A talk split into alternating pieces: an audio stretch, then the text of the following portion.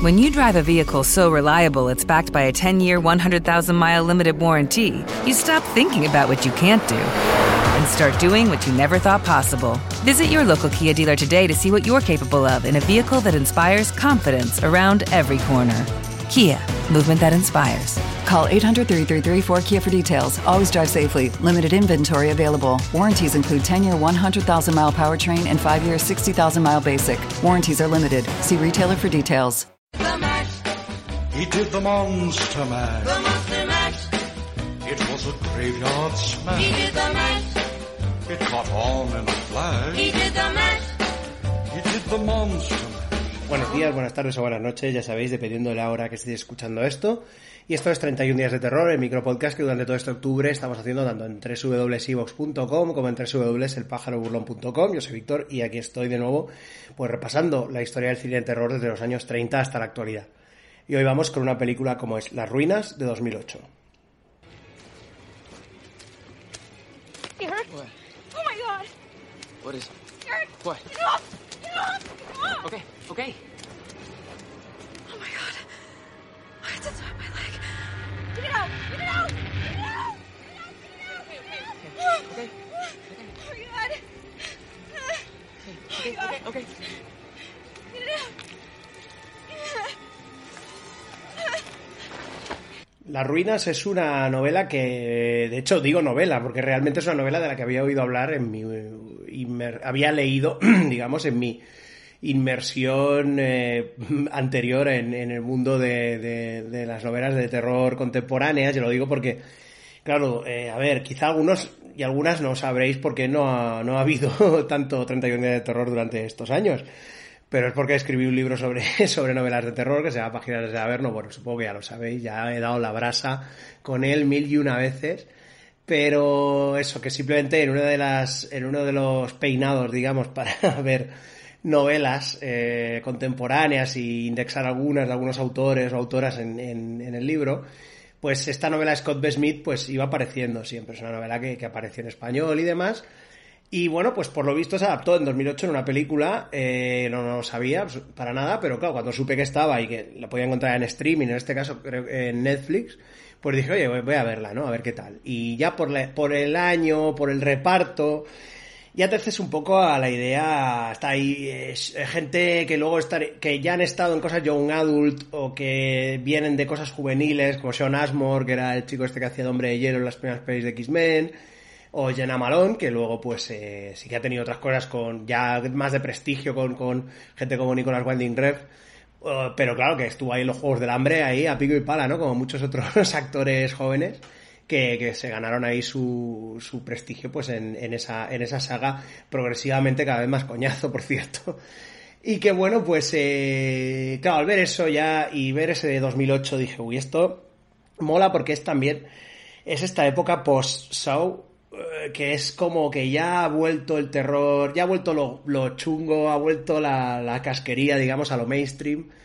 Eh, ya es, digamos que ya no son esos primeros 2000 en los que aún coleaba el slasher juvenil de finales 90, eh, que estaba guay, había cosas guays, pero que, ay, que se abstenían mucho de meter, de meter casquería y que todo era como muy limpito y demás, ¿no? Pues aquí Después de Saúl ya dijeron, bueno, ya está, barra libre, ¿no? O sea, si la gente va al cine a ver esto, pues ya eh, podemos seguir con, con todas las barrabasadas que queramos. Y Las Ruinas es una película en la que, a ver, tampoco es que sea la fes- el festival de, de la matanza de tu pueblo, pero es bastante, bastante bruta en algunas cosas. Esto, pues nada, es básicamente la historia de dos parejitas, eh, de Jeff, Amy, Stacy y Eric, que bueno, pues que están en México y, y que nada, pues ahí están en México con sus tonterías de vacaciones, eh, son universitarios, no tienen ninguna preocupación, están ahí haciendo el tonto en la piscina, entonces pues eh, conocen a un chaval alemán que se llama Matías y claro, Amy ya le empieza, pese a estar con su novio, ya empieza a hacerle ojitos ahí como, bueno, quizá tú seas el, el- el próximo sustituto, digamos, ¿no? Del, del peñazo este con el que estoy saliendo.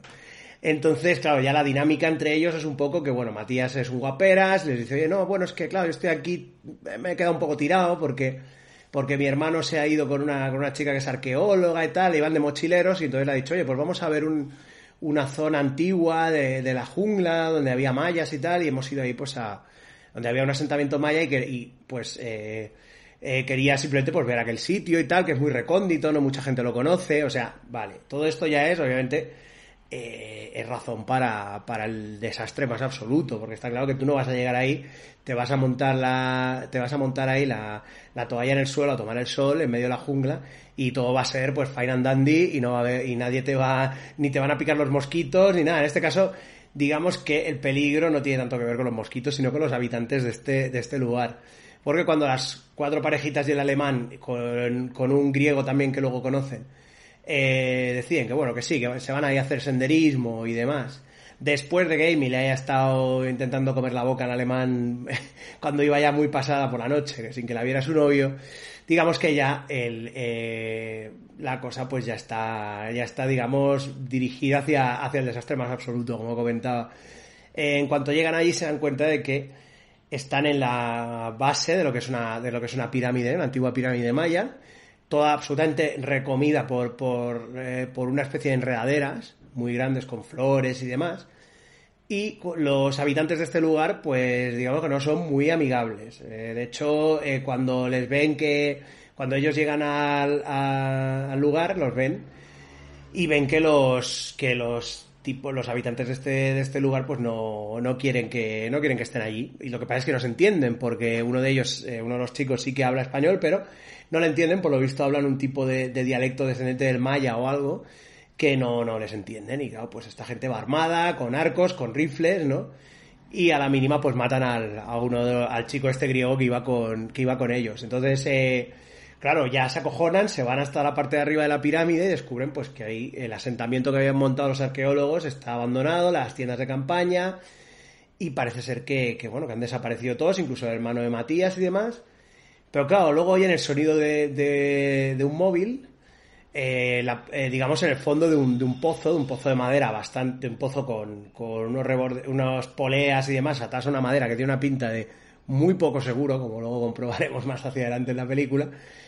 Y claro, pues eh, deciden que sí, que claro, si, está allí, pues al menos que se queden allí y encontrar a su hermano y tal, ya que no pueden bajar porque los lugareños se los van a cargar. Y de hecho, eh, comprueban que la cosa es más grave de lo que se piensan, porque le lanzan una, una digamos, una de esos trozos de vegetación, de esa hiedra que está alrededor de la pirámide, se la lanzan por error a uno de los niños, de los lugareños, y lo que hacen ellos es matar al niño directamente, o sea, con dos cojones, le pegan un tiro con rifle y a tomar por saco el niño.